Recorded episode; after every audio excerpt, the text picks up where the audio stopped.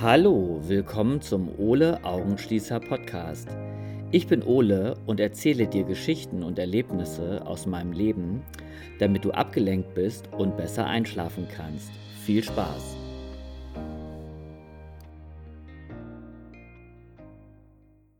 Ja, herzlich willkommen. Schön, dass du wieder da bist. Heute ist äh, der 24. Juni 2021. Es ist ein wunderschöner Sommer. Ich bin total glücklich gerade, weil es ist nicht allzu heiß, aber es ist auch eben ähm, trotzdem warm und ja, ich mag das eigentlich ganz gerne, wenn es immer so um die 20 Grad rum ist. Und auch wenn die Sonne nicht so doll scheint, mag ich es ganz gerne. Ich habe nämlich eine Hautkrankheit, von der ich heute erzähle. Ich habe Vitiligo. Ja, aber vorerst, ähm, was es liegt gerade so an? Also ich würde mich freuen, wenn du äh, eine Sternebewertung machst äh, bei iTunes. Und ähm, ja, wenn du mir schreiben willst, kannst du mir auch gerne schreiben ähm, auf ole.augenschließer mit 2s gmail.com. Und ich freue mich über jede Nachricht. Ich habe aber ehrlich gesagt noch gar keine bekommen. Ähm, ist auch okay. Ja, und heute, genau, wollte ich erzählen, wie ich zu dieser Hautkrankheit gekommen bin.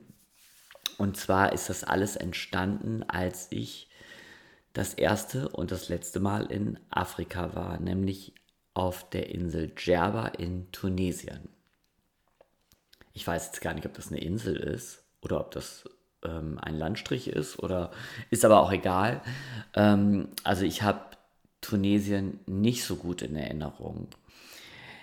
Ähm, ich hatte, das muss so 1993 gewesen sein ähm, hatte ich einen Freund, meine erste richtige lange Beziehung. Und ja, wir wollten zusammen in den Urlaub fahren. Und ja, damals war es ja eben nicht so möglich, dass man das übers Internet schnell bucht, sondern man ist einfach ins Reisebüro gegangen oder eben zum Hamburger Flughafen. Und am Terminal 1 gab es so ganz viele Anbieter, wo man Last Minute ja irgendwelche ähm, Pauschalreisen buchen konnte.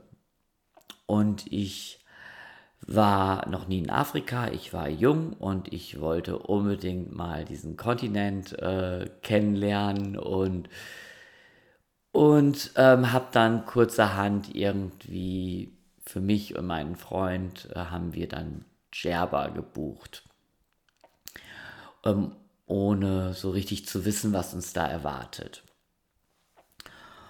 Ja, und dann sind wir dahin geflogen und erstmal kamen wir da an und es war Sommer.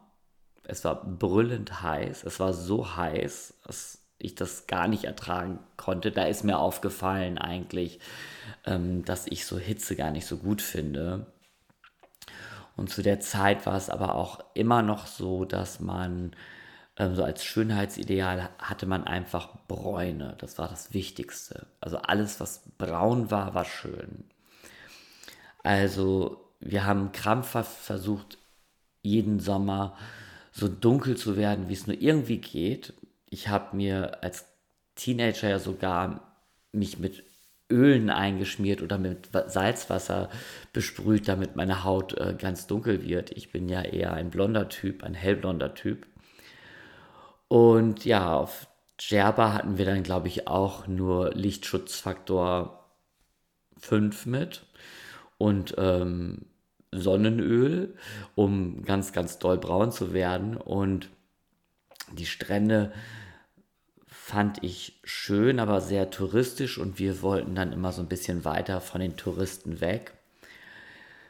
Was mich da wahnsinnig genervt hat damals, ich weiß nicht, ob das immer noch so ist, dass da alle fünf Minuten jemand vorbeikam und einem irgendwas verkaufen wollte. Und man hat eigentlich immer nur abgewunken und es war immer so dieses Hello, hello, everything's fine, hey, hello. Und ich habe hier irgendwelche ähm, Drinks oder ich habe hier irgendwelche Uhren oder Strohhüte oder irgendwas wurde immer angeboten.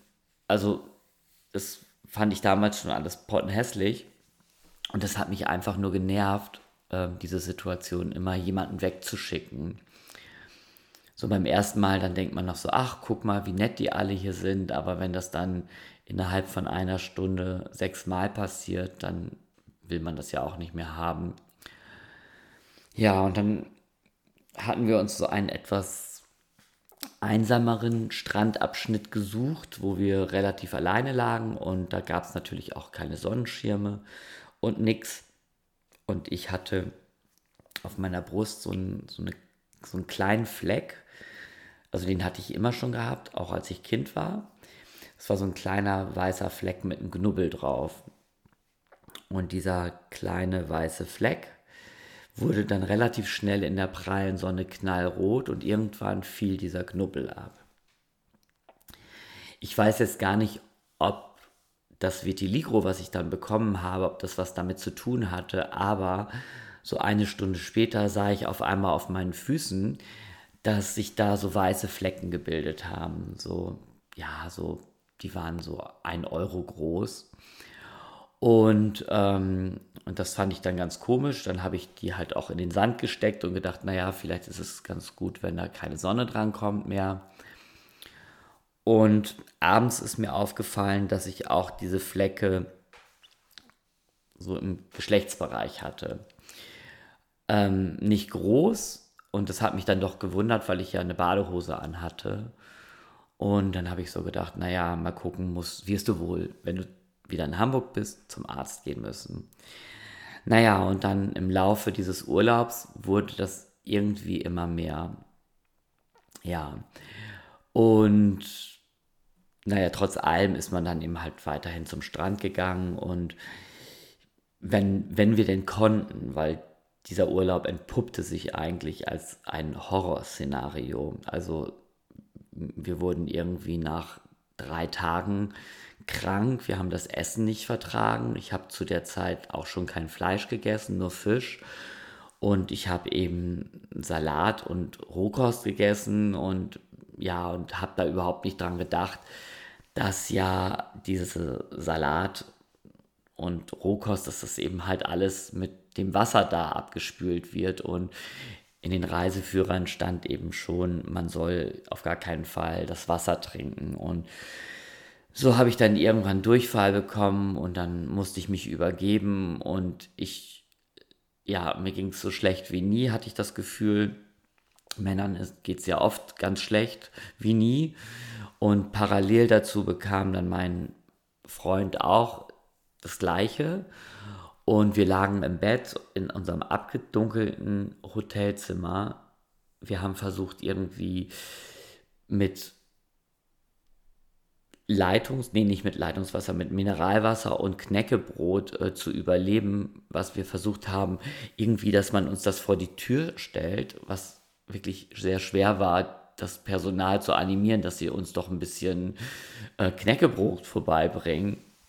Uns ging es so schlecht, wir hatten keine Medikamente und wir haben uns eigentlich nur abgewechselt, ähm, aufs Klo zu kommen, um uns zu übergeben oder eben halt, ähm, ja, oder eben halt Durchfall zu haben. Und ab und zu klappte das nicht, dann lief das alles parallel und da musste einer von uns in die Badewanne ausweichen und das war sehr, sehr demütigend, wenn man in der Badewanne sitzt und man kotzt und man scheißt zur gleichen Zeit. Und gut, dann kann man sich hinterher wenigstens abduschen, aber es war, ich, ich, es war so schlimm, ich fühlte mich so hilflos da. Ich bin dann irgendwann, als es mir etwas besser ging, ins, ins nächstgelegene Dorf gefahren und habe versucht, an der Apotheke ähm, Medikamente zu bekommen. Und irgendwie haben die sich halb tot gelacht über mich, weil ich das nur so mit Handzeichen machen konnte, bis ich dann irgendwelche Pillen hatte. Naja, und dann haben wir letztendlich so die erste Woche in diesem Urlaub verplempert mit dieser Krankheit oder mit der, ja, was immer wir da hatten. Und für die zweite Woche hatten wir eben so eine Jeep-Tour gebucht durch Tunesien. Und zwar sollte diese Tour so durch so eine Wüste gehen und ähm, endete dann auch in der Sahara. Und dann hatte man so eine Nacht in der Sahara und man hatte noch einen Kamelritt. Ja. Und ich, ähm, wir haben gedacht, wir entscheiden uns für den Jeep. Das ist viel mehr Abenteuer. Besser als so ein Reisebus. Das entpuppte sich dann auch wirklich als Abenteuer, denn es gab in diesem Jeep irgendwie, ähm, gab es acht Plätze und, ähm, oder zehn Plätze und vier davon waren so auf, auf der Ladefläche, wo nur so Klappsitze waren und wir saßen da zu dritt und ähm, immer, wenn wir durch irgendwelche Schlaglöcher gefahren sind, also da konnte man sich auch nicht an, anschnallen, sind wir hinten durcheinander gewürfelt worden, wie, ja, wie eben halt Würfel in einem Würfelbecher. Und wir fanden das alles sehr lustig, weil wir waren ja jung und wir haben uns so mit einigen Leuten ganz gut verstanden. Mit so einer Lehrerin aus, aus Lübeck äh, haben wir uns ganz gut verstanden. Andere, mit denen haben wir die ganze Reise, das ging auch, glaube ich, zwei, drei Tage, nicht ein Wort gewechselt. Und dann sind wir eben halt zu so Höhlen gefahren, wo so Nomaden gelebt haben, wie sie auch schon vor 2000 Jahren dort gelebt haben. Und das fand ich irgendwie ganz spannend, aber ich konnte dann irgendwie nicht so richtig glauben, dass die da so wirklich leben, sondern ich hatte irgendwie das Gefühl, die machen da so eine Show ähm, für diese Bustouren. Und irgendwann habe ich mal hinter so einen Vorhang geguckt, der da, der da hing. Und dann habe ich aber gemerkt, ach, guck mal, die leben tatsächlich hier. Nur hinter diesem Vorhang waren eben halt so die ganzen Elektrogeräte, die man eben halt so zum Leben braucht. Fernseher, Radio und irgendwelche Küchengeräte und Kühlschrank. Das hat man eben halt alles so in eine Ecke gestellt und da einen Vorhang vorgemacht. Ja, aber es ist ja auch okay. Ähm, da habe ich dann einen Tee getrunken, ähm, so einen tunesischen Tee, eine tunesische Köstlichkeit, den ich dann letztendlich keine drei Minuten später auch sofort wieder erbrochen hatte.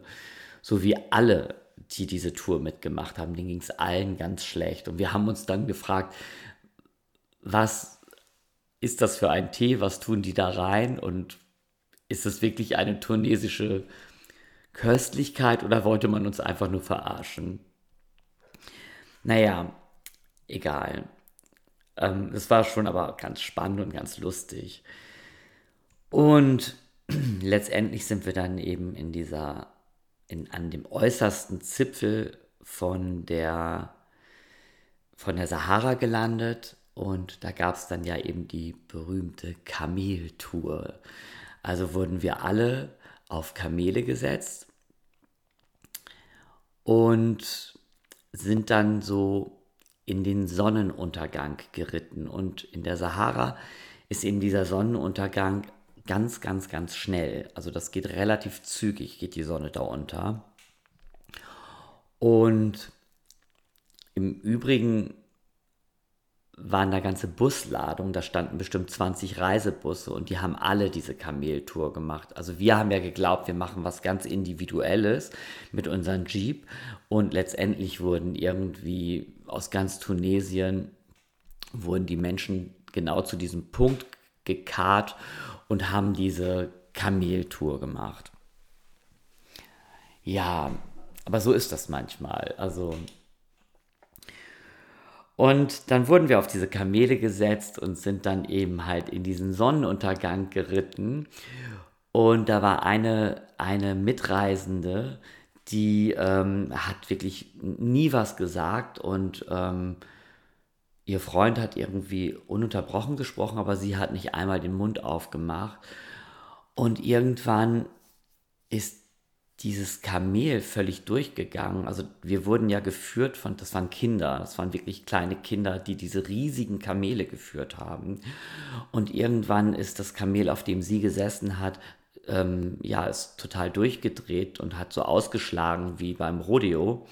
Und sie ist im hohen Bogen darunter geflogen, lag auf dem Boden im Wüstensand Und dieses Kamel hat weiter ausgeschlagen und wir sahen immer nur diesen dicken Hufen von dem Kamel, wie der so rechts und links so ein paar Zentimeter an ihrem Kopf vorbeigeschossen ist. Und ich glaube, wenn der Huf den Kopf getroffen hätte, wäre sie tot gewesen. Also das auf jeden Fall. Also das hätte kein Mensch überlebt. Und ähm, irgendwann hat sich das Kamel beruhigt und ja, und dieser Junge hat das Kamel dann so zum Sitzen gezwungen und hat gesagt, sie soll wieder aufsteigen.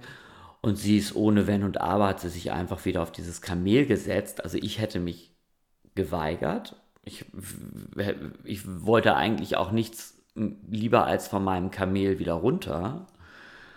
Und ja, aber sie hat sich da einfach draufgesetzt und ja, und dann ist das Kamel wieder aufgestanden und ähm, das war alles sehr, sehr aufregend.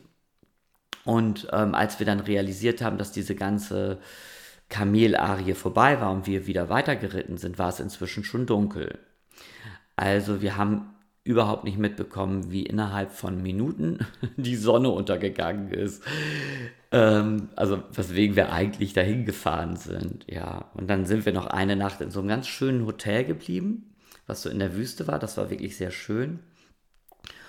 Und was fantastisch ist, ist eben, wenn man in so einer Wüste ist, wo halt keine anderen Lichtquellen sind, man hat einen, einfach einen fantastischen, super schönen Sternenhimmel. Also es war wirklich richtig toll. Ja, und dann ging es eben halt am nächsten Tag die gleiche Strecke wieder zurück. Ja, wahrscheinlich ging es irgendwie, war es ein bisschen schnellere Strecke.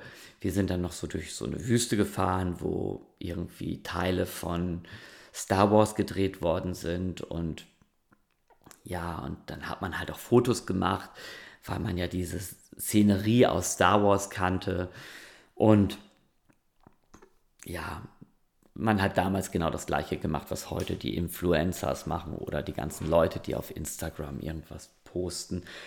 Nur man hat das eben für sich gemacht und wenn man wiedergekommen ist, hat man das seinen Freunden gezeigt und die haben sich das dann angeguckt und gesagt, ach ja, das ist ja schön, das ist ja interessant. Aber ich glaube, als wir aus diesem Urlaub wiedergekommen sind, hatten wir einfach, also wir waren einfach nur wahnsinnig froh, dass wir wieder zurück waren. Ja, wir haben dann noch ein französisches Ehepaar kennengelernt, so am vorletzten Abend, die waren total süß. Da auch ganz jung. Ähm, und mit denen haben wir dann irgendwie Wein getrunken und irgendwie, glaube ich, noch einen Joint geraucht oder oder Ecstasy genommen, ich weiß das gar nicht. Also wir hatten die irgendwie, wir auf jeden Fall hatten wir dann noch so eine kleine Drogenerfahrung gehabt, was irgendwie ganz, ganz spannend war. Ähm, und sie war irgendwie Lehrerin und er war irgendwie Sportlehrer. Und ja, war halt ein ganz süßes Paar aus Paris.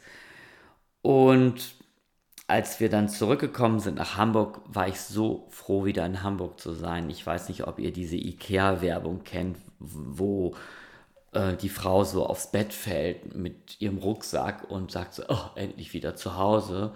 Und so ging es mir auch. Ich habe letztendlich allen nach diesem Urlaub nur gesagt, nie wieder Djerba, nie wieder Tunesien. Und das sage ich heute immer noch. Ich tue dem Land wahrscheinlich Unrecht, aber ähm, ich, es ist schlimm, in einem solchen Land krank zu werden.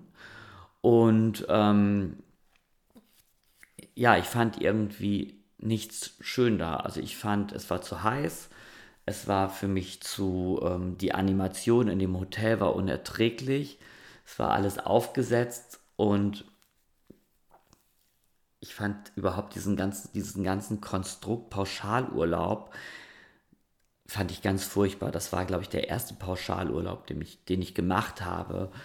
Und ich habe da gemerkt, dass das gar nichts für mich ist. Dieses organisierte, ähm, durchstrukturierte.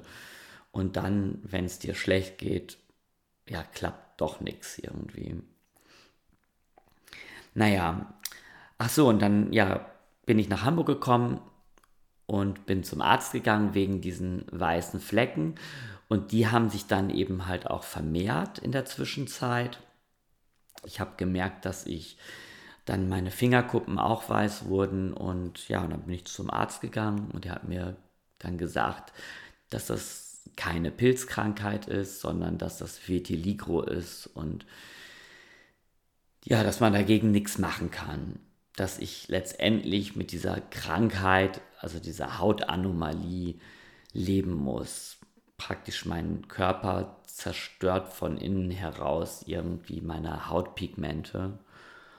Und so habe ich eben halt jetzt diese weißen Flecken, die so im Laufe meines Lebens immer mehr und immer mehr wurden. Also ich habe das so um die Augen herum, ich habe das an den Lippen inzwischen, ich habe das ganz stark an den Händen. Meine Hände sind inzwischen ganz weiß mit so ein paar Flecken, so wie Altersflecken. Meine Füße haben ja ganz große Flecken, meine Knie sind jetzt weiß und Ellbogen und eben auch so der ganze Geschlechtsbereich ist eben auch relativ gefleckt, wie bei so einer schwarz-weiß gefleckten Kuh. Aber als ich jung war, fand ich das ganz schlimm. Und da ist man ja noch ganz eitel und auch sehr narzisstisch unterwegs und man denkt sich, oh Gott, was denken die Leute ähm, mit diesen Flecken und das sieht furchtbar aus und ich habe versucht, alles zu machen, um das loszuwerden, aber es funktionierte nichts. Und ja, und je länger ich das dann hatte, umso mehr habe ich mich dann damit abgefunden. Und meine Freunde und Bekannten, die mich schon länger kennen, die sehen das schon gar nicht mehr. Ab und zu werde ich angesprochen auf diese Flecken. Aber im Großen und Ganzen ähm, ist es ja so, dass es im Winter bin ich blass, da sieht man das überhaupt nicht. Und im Sommer, wenn ich ein bisschen brauner bin, dann sieht man das eben ziemlich stark. Aber ich bin damit fein. Also Jetzt gibt es ja auch inzwischen Models, die das äh, haben und Michael Jackson hatte das ja angeblich auch. Und deswegen hat er sich so blass gemacht, weil das ist eine Therapie gewesen, die ich auch gemacht hatte. Eine Creme, die einfach den Rest der Haut blass macht, damit das nicht so auffällt. Aber das ist ja auch Quatsch. Man will sich ja nicht künstlich bleichen. Ähm, also ich wollte mich ja auf gar keinen Fall noch weißer machen, als ich ohnehin schon bin. Naja, ja, und das war so meine Story, wie ich zu meiner Vitiligo-Krankheit gekommen bin und wie mein abenteuerlicher, furchtbarer Tunesien-Urlaub war, über den ich aber immer noch ganz, ganz doll schmunzeln muss, weil es war auch wirklich ein Abenteuer. Äh, da ging alles schief, aber ja, irgendwie erzähle ich doch immer wieder ganz gerne davon. Es ist auf jeden Fall eine gute Geschichte. Ähm, und ich bin mir sicher, wenn ich irgendwann mal mit 80 in irgendeinem Seniorenheim im Bett liege, vielleicht habe ich Demenz und ich höre mich selber mit dieser Geschichte, dass ich dann am Schmunzeln bin. Obwohl ich natürlich hoffe, dass ich mit 80 noch topfit bin ähm, ja, ich mache so viel Sport gerade und fühle mich total gut und bin voll energiegeladen und möchte dann doch versuchen, ein ganz agiler, fitter 80-Jähriger zu sein, der total klar im Kopf ist. Ja, aber es ist eben so ein bisschen meine Angst, die immer so hinter mir herschleift, dass ich das bekomme, was meine Mutter bekommen hat. Und ja, deswegen mache ich das ja auch alles, weil ich dann so denke, da habe ich ganz viele Erinnerungen. Ähm, ja, ich hoffe, ich helfe dir beim Einschlafen, aber ich hoffe eben halt auch, dass mir das irgendwann auch was bringt. Ähm, ja, und ich glaube, ich fange jetzt mal wieder an mit der tiefen Entspannung. Also, mach es dir erstmal richtig schön bequem klopf dein Kissen vielleicht noch mal so ein bisschen aus und leg dich so hin, dass du wirklich gut entspannen kannst. Und dann geh erstmal wieder bewusst in die tiefe, entspannte Atmung. Du atmest so vier bis fünf Sekunden ganz entspannt durch die Nase ein und atmest ganz entspannt wieder aus. Etwas länger, fünf Sekunden bis sechs Sekunden.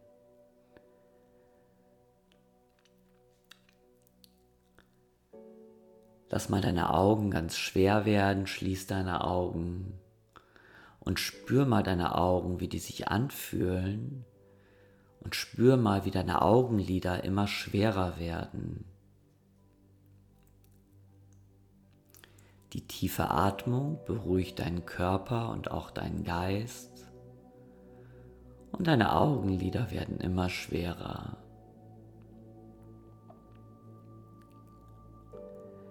Entspanne jetzt deine Füße, deine Zehen und auch deine Fußgelenke.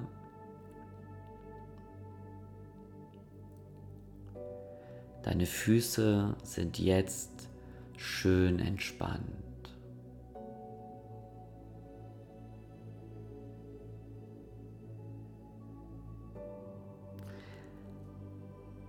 Entspanne deine Waden, deine Knie und auch die Oberschenkel.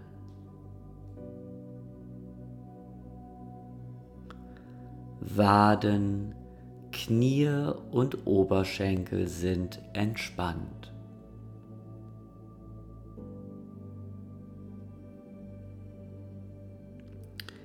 Entspanne dein Gesäß und deine Hüften.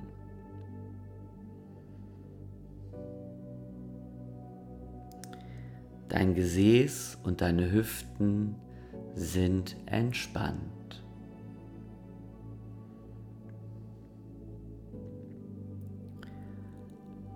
Lass die Spannungen aus deinem Rücken und aus der gesamten Wirbelsäule.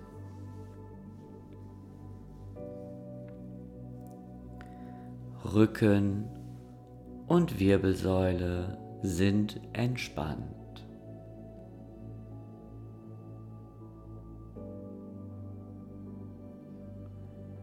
Atme ruhig und tief und fühle mal, wie sich mit der Einatmung die Bauchdecke etwas nach außen drückt und wie mit der Ausatmung der Bauch wieder ganz flach wird.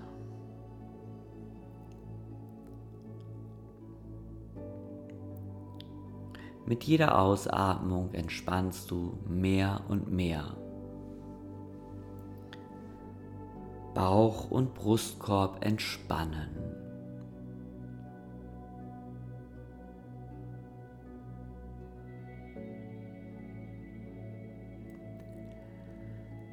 Entspanne deine Hände, deine Finger und auch deine Arme.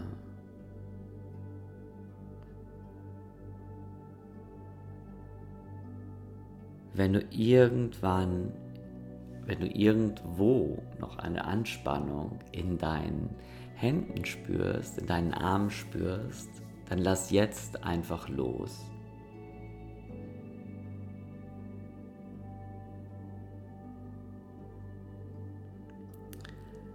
Entspanne deine Schultern, deinen Hals und auch den Nacken.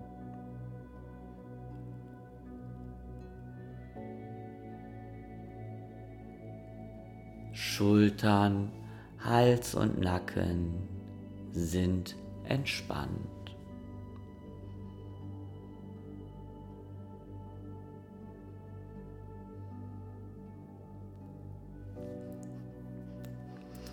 Entspanne dein Gesicht und deine Kopfhaut.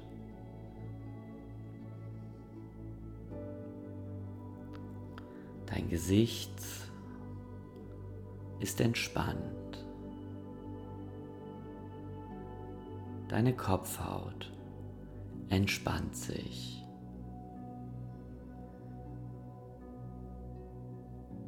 Nimm mal bewusst die ganze Haut an deinem Körper wahr.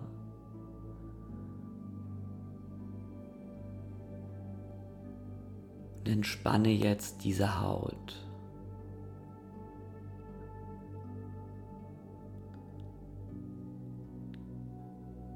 Entspanne die Organe in deinem Körper.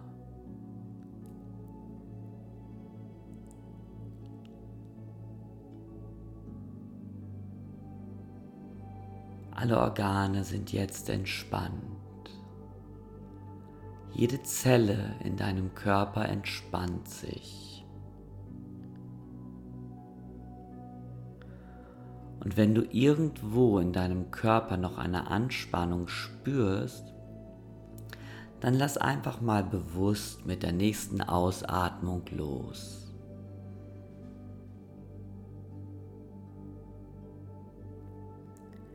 Entspanne deinen Geist und lasse die Gedanken, die kommen, einfach vorüberziehen.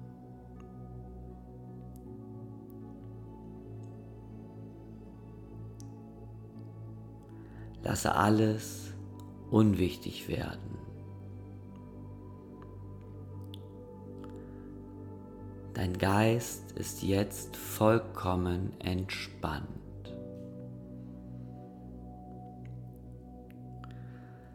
falle in einen tiefen, entspannten Schlaf.